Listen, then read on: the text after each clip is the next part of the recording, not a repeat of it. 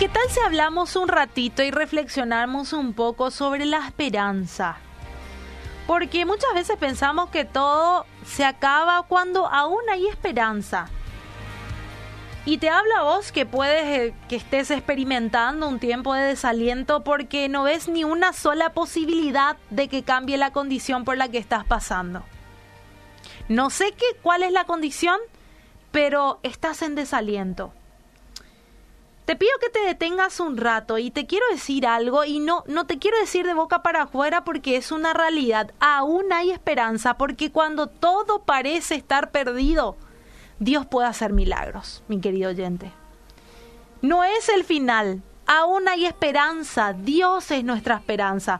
Cuando Jesús fue crucificado, sus discípulos y la gente que lo conocía creyó que era el final.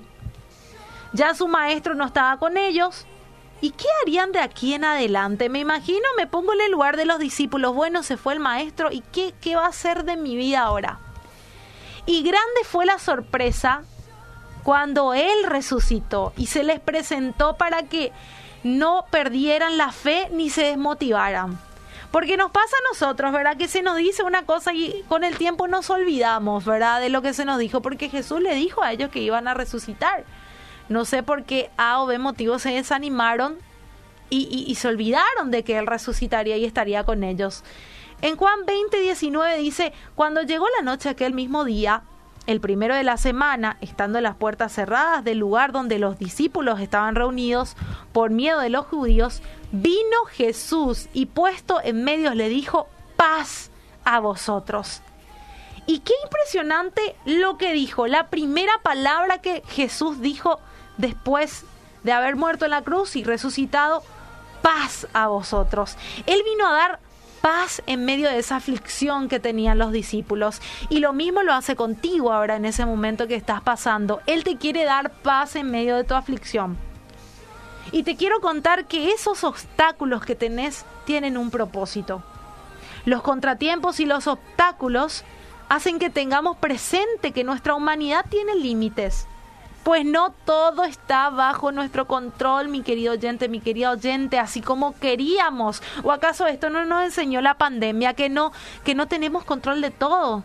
Y muchas veces el pensar que tenemos control de todo y hacer las cosas por nuestra por nuestro medio nos frustra y nos desalienta.